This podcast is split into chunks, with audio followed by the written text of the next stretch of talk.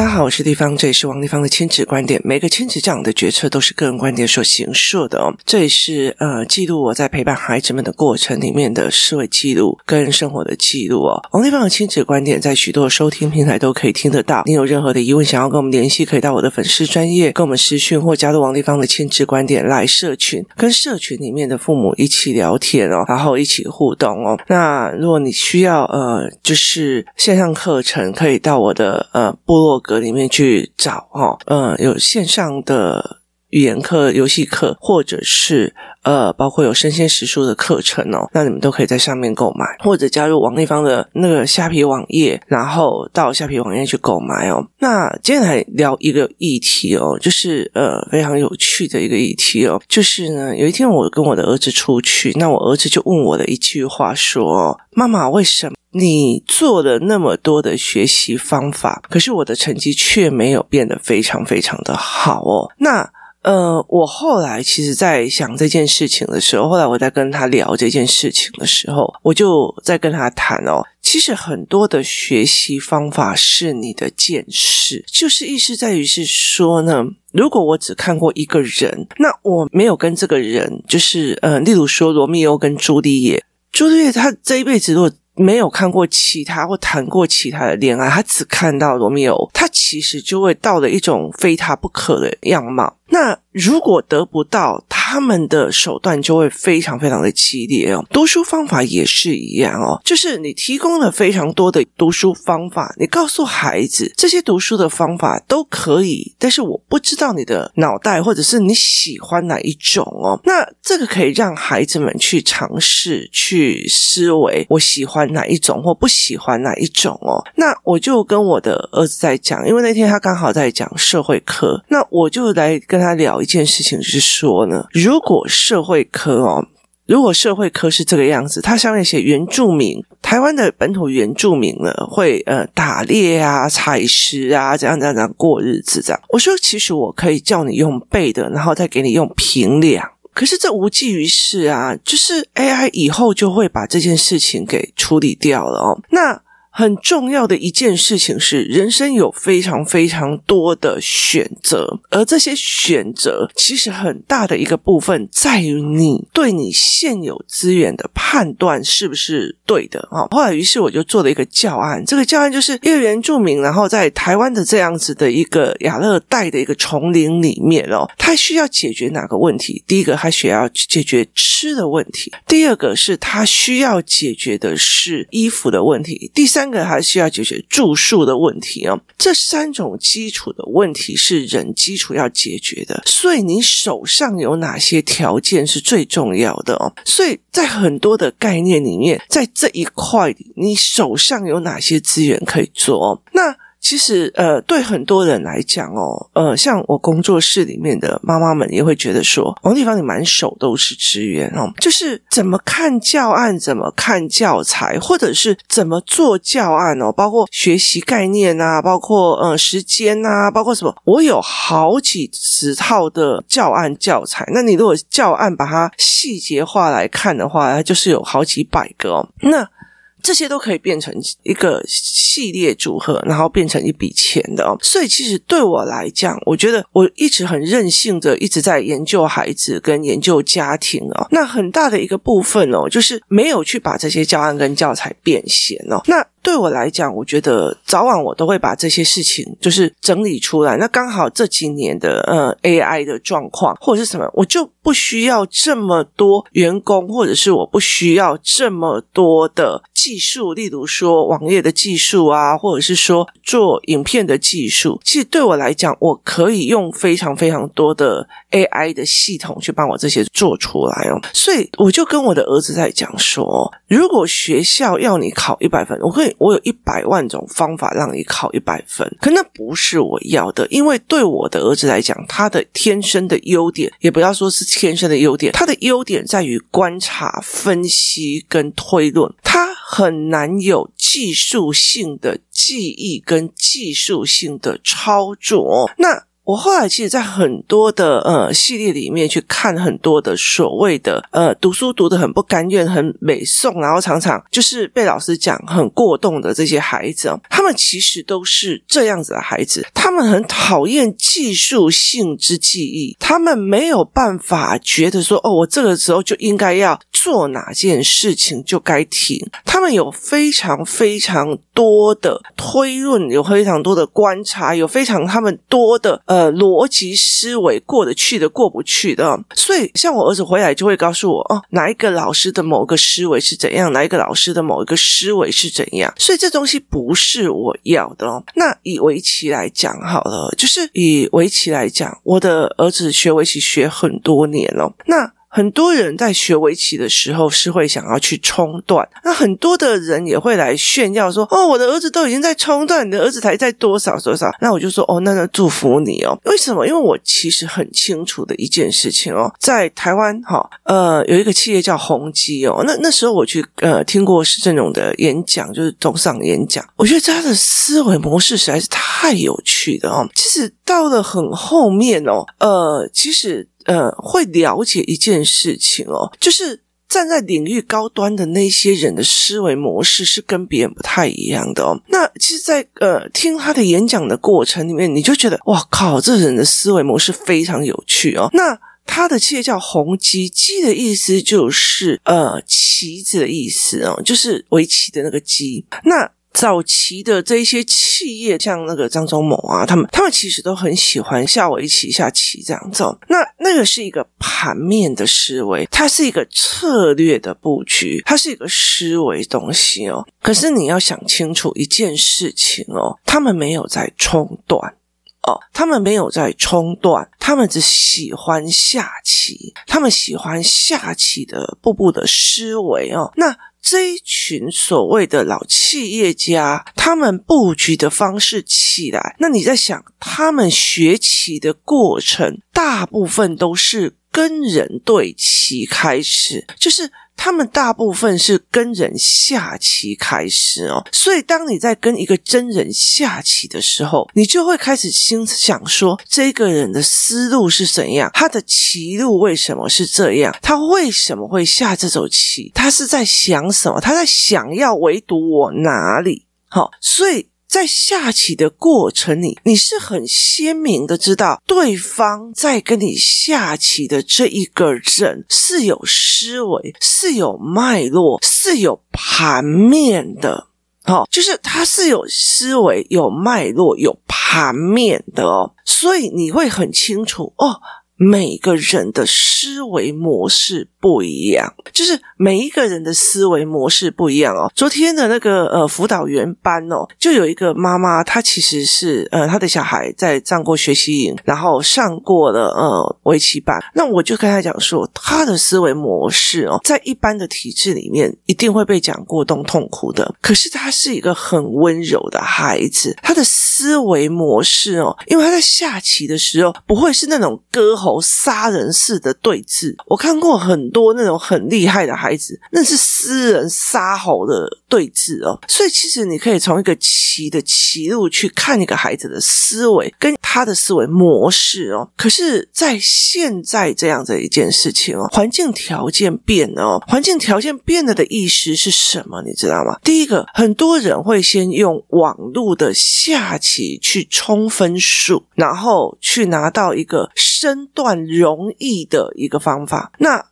你在跟电脑下棋，那个叫做。解题，就是因为像我不太喜欢，就是以围棋来讲，我不太喜欢解题式的老师。就是这个局啊，那你就怎么解啊，然后就会可以破了啊。那个局要怎么解呢？这叫解题式的老师哦。可是我比较喜欢他们在这整个过程里面去看对方在想什么。那当你面对的是真人的时候，你就会很清楚这件事情哦。那他是人与人之间的互动。所以工作室哦，每一个的围棋班都八个、十个啊，然后像说最近呃，我们并班并到有二十个，那这二十个的状况是在于是每一个人在下棋的时候，我活生生的认识你。例如说你在跟我对弈的时候，你活生生的认识王立芳，你心目中的王立芳跟下棋的时候的王立芳是不一样的，所以小孩会慢慢的在这里面说：“哦，那个某某某啊，平常看起来乖乖的，好温柔的样子，他下起棋来很狠，刀刀致命哦。”就是这是一个真人接触跟牌之间的接触哦。所以其实那个时候他们在讲说：“哦，那你就用电脑啊去冲分数啊，那这样很容易升段啊，什么有的没有。”对我来讲，那不是我要的。好。分数这件事情不是我要的，很多人跟我讲说分数这件事情我不重要，那分数呃怎样不重要？对，可是重要的是什么？重要的是什么？你要的是什么？你要知道，我没有跟我的儿子讲说分数就不重要。他问我社会科他为什么考这么烂，我跟他讲说，因为我没有叫你背啊，我叫你站在原住民的角度里面去看他当下急需解决的三个一问题：食。住吃好食的部分，你身边就是有一堆资源嘛。在台湾早期的时候，有一堆的水路，有一堆的猴子，有一堆的山猪，所以你会去猎山猪。所以打猎是维持生存的，甚至鹿皮拿来穿衣服是衣服，十跟一好。所以其实打猎是你在解决你某件事情上的解决方式，所以。他只要用这样子的方式去想就好了。为什么？因为历史是你要变成你的呃阴间，所以你必须要去了解在什么的环境里面做什么。所以后来我就为了他做了很多的类似的教案。这个人在解决的哪些问题而产生他的利益点？所以。他不会完全背得很清楚。例如说，好，我有打猎，另外一个叫采集，采集就是在台湾那个时候的有很多的果实，你看到猴子在吃了没死，那你就拿来吃看看。好，诶，对，这个果子可以吃，所以变成采集，这很简单嘛，就是在那个环境底下，你要解决的问题，你就会成为你的生活方式。所以我说我没有被你背，可是我要你产生的是思维方式跟。讲话跟思维的模式点哦，那在围棋的这一块，我要的是你跟真人的对弈，去看人有不同的思维，人有不同的想法，人有不同的东西哦。那其以为起来讲，我觉得很多的东西都已经在。变了，很多人会在网络上跟人家对弈，然后很多人会在网络上跟电脑对弈，甚至在电脑上面过关，就是诶这一题啊怎么过关，那一题怎么过关哦？这对我来讲，我觉得偶尔玩玩还 OK，可是我其实后来到最后都没有让小孩去玩这一个，为什么？因为对我来讲，他当然很快的可以去冲段或干嘛，可是你要了解一件事情，诶电脑在打围棋这一块已经赢了人类了。就是以围棋来讲的话，电脑已经赢了人类了哦。所以你再冲到最高的段哈，那是什么？那另外一件事情是在日本围棋很兴盛哦。如果你们去日本比较旧的城区哦，就是有一阵子哦，我就带着我的孩子去呃日本大阪动物园那一区，就是那一区我忘记它叫什么。就是在那一区，就是比较靠动物园那一区哦，那一区是老日本人去的。我那时候我记得，我饭店订在那里的时候，日本的小学馆马上打电话来说：“丽芳老师，拜托你不要去住那里，因为那里其实治安很不好哦。然后呃，是老黑道的地方，然后呃，环境也很不好，有很多流浪汉这样子。那我去住在那里，那这边有一些就是很老旧、很老旧的那种传统的商店街，就是。”他们就是很老旧的商店街，那商店街里面有非常多的围棋室，就是很多的老一派的人会去那边下围棋哦。那他们为什么不要在电脑上下围棋？那是他们到老年后的一个人际关系交易，就是面对场所，它是一个人际关系的面对场所。日本人长寿，然后独居的老人非常非常多。他每天出来，然后坐在那里跟人家下棋，跟人家聊个天，是他们老人的时候的一个非常重要的一个点。赞叹说：“哇塞，你怎么想得出这手棋的时候是？”对谈哦，所以如果我今天让我的孩子去跟电脑下棋，他第一个没有办法去看到人的多样性，第二个他是在用标准答案的方式，而不是在思考人原来有思绪跟思虑的地方。第三个，当电脑的这个下棋的习惯久了以后，那我到老的时候，我还不是一个人在电脑前面跟人家对弈，意思就是说，在呃 AI 的这个世界里面。或者越电脑越来越取代很多事情的东西里面，人的利基点在于是你懂人性，你懂 AI 后面的那个人性在想什么，你懂人性，你会跟很多人聊，为什么？因为你和很多人聊去抓别人的思维，你跟很多人，你喜欢跟人互动。因为接下来到最后，你正跟 AI 互动，跟跟人互动是不一样的，所以跟人互动的这个东西会变成你很需要的一个市场。为什么？因为小孩到最后连围棋都要跟电脑下，什么东西都要跟电脑下，他到最后变成是这些孩子的老年，他出来的时候是没有办法。去跟人家对谈的哦，所以那个时候人家在讲说，你要不要一对一啊，冲段啊，冲到最厉害，我说我不要，我说我不愿意哦，为什么？因为我就是要让孩子去知道每一个人有不同的想法，而不是这一手棋是不是对的。那我要让他们知道一颗错全盘都错，我要让他们知道哦，原来这一个人表面乖乖的，后面每一手棋都很可怕。原来这个人看起来很凶很可怕，但是每一手棋都温温的，就是那是他的保护色。所以，当工作室的围棋班的人越来越多，下棋越来越多的时候，孩子们有歧路的行为去看他这个人的真实想法跟真实的，这是我要的。冲段不是我要的，分数不是我要的。历史科、社会科分数是不是一百分？是不是班上前四名？关我屁事啊！你听我意思吗？重点在于是。这个孩子在历史的角度里面，他有没有办法去思考？我如果在这样子的角度里面，我是不是会做同样的选择、同样的思维、同样的脉络选系？如果今天我跟呃。我不要说跟 ChatGPT 好了，我只要跟 Google 问，我就可以得到这些答案了。为什么要用人脑去记呢？人脑的优点跟电脑的优点是不太一样的哦。所以，当你去做这一件事情的时候，我们常常在讲，被电脑控制的跟被人控制的都是不一样的哦。我们常常在说一件事情。有很多的时候，我记得以前最常让我很认同一件话是，有很多人在讲说，抖音一响，达尔文就笑了。就是其实它是一个现代的一个模式，在做进化论，让某一些人越来越往下，越来越低度社交，然后他没有办法去跟人家对谈，他只能跟电脑，他只能跟手游，然后他没有任何的竞争力、躺平力，然后这句话也被躺平。那他。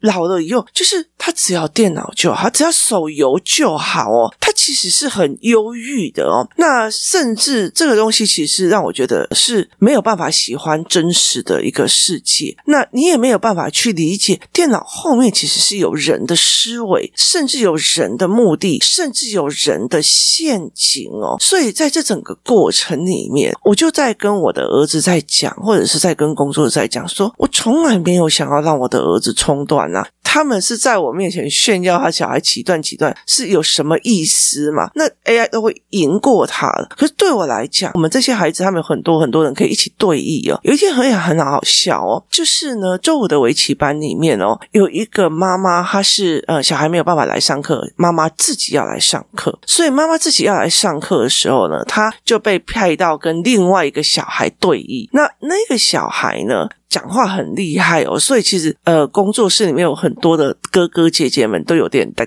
嗲他这样子，就是就是常常跟他有纠纷这样。然后呃，他就觉得哦，那他很有理，但是有理讲不清哦。然后呢，有一次就是这个妈妈就在跟这个小孩下棋，那我儿子跟另外一个就是这个小孩的呃姐姐就在旁边看，看一看以后呢，他就出手了，他们两个就出手讲话了。然后呢，就是那个小小孩就很生气啊，然后就在那边乱骂啊，什么有的没有的，你干嘛这样这样这样？然后后来他们就有争执这样，然后我就跟我儿子讲说，你为什么要这样子啊？我就跟他讲说，就是观其不语真君子，就是你在观人家的棋，你不要讲话嘛。然后包括这个小孩的姐姐，我也说拜托好吗？你干嘛这样子啊？你为什么不帮弟弟，然后还要帮对方那个阿姨啊？然后结果这两个人异口同声的跟我讲说，那个阿姨在放水啊，他就觉得说不要厮杀我弟弟，厮杀的太严重啊，他重重每一步棋都在放水啊。所以你看哦，两个嗯，国小四年级的孩子，三四年级的孩子，他借由观棋的过程里面去看到对方的心机，跟看到对方的思路，看到对方在对一个小小孩放水，看。看到对方假装看不见这是一个棋，然后希望对方赢。那这个小孩就跟我讲说，他那么的嚣张，就应该让他输啊，输再从中去爬起来，这不是最重要的吗？为什么大人要放水呀？所以我觉得这非常有趣的一件事情，这就是我让他们学围棋的目的啊。你去看一个人。一句话后面的思维跟背后动机，你去看一个人下一手棋背后的思维跟背后动机，而不是在研究棋谱。这是我自己的个人观点哦。所以其实对我来讲，我就说，那你背棋谱，你弄得很厉害，你每天用电脑在练棋啊，干嘛的没有？好，你冲到最高的段了以后，可是你只能跟电脑下棋啊。你就算去比赛好了，你去比赛，你去冲段，你去做比赛。好，越到越上面的时候，你越没有牌友啊。就是你送到最高顶级的时候，那台湾没有什么棋室，然后就算有那种棋的咖啡厅，最近好像也倒了。之前有一个在下棋的咖啡厅哦，它也倒了。那我们有时候去那个下棋的咖啡厅的时候，就是呃，我们也觉得很困扰啊。就是我们家儿子，就是。呃，棋路太悲，你知道？那里面有好几个那种棋很好的人，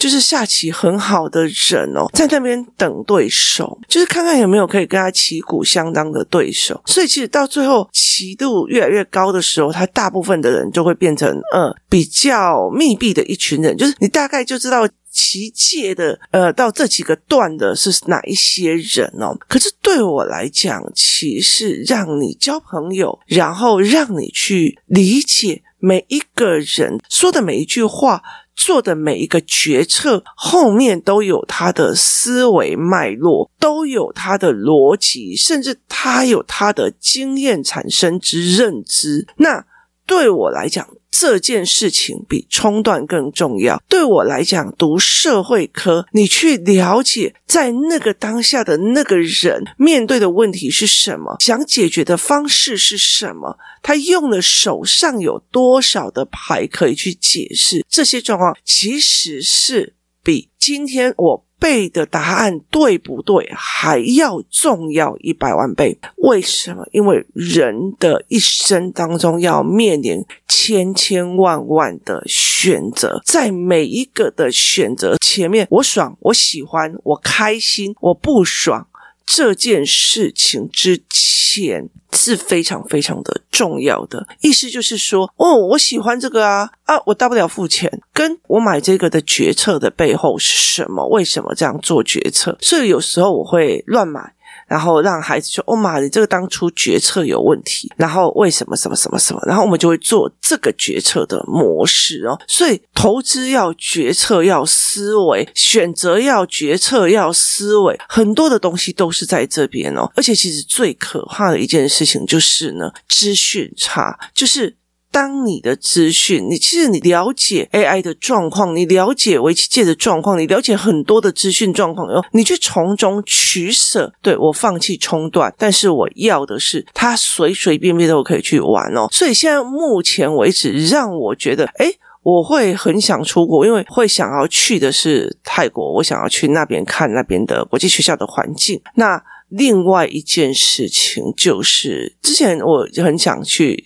都在宿雾嘛，所以其实我觉得，诶，英文，英文早晚有一天，其实它大部分的思维模式，我其实在呃选英文的课程，或者是我们在线上英文教室的时候，我那时候去宿雾的时候选英文学校，跟现在我的小孩在选英文学校的时候，我大部分都是选教材。这个英文的教材有没有增进思考模式哦？那我不喜欢，就是台湾派的英文教材都是快快乐乐学英文，然后那个就是英文的文本没有思考性，这个东西我不行哦。所以其实，呃，我那时候帮孩子们挑的是不一样的学籍，然后我比较喜欢是韩国派的，有几套系统，所以其实我会用这样子的模式哦。可是。其实后来到最后，在想一件事情，翻译啊，英文系、语言系已经慢慢被 AI 所取代，所以其实要去走另外一个系列的国际学校的思维，所以我就在开始在研究这一块。但是目前为止哦，像像我儿子女儿就一直很想要再去日本，那我就会跟他们讲说我不想去。但是最近让我有一点点改变心意的模式是在于是，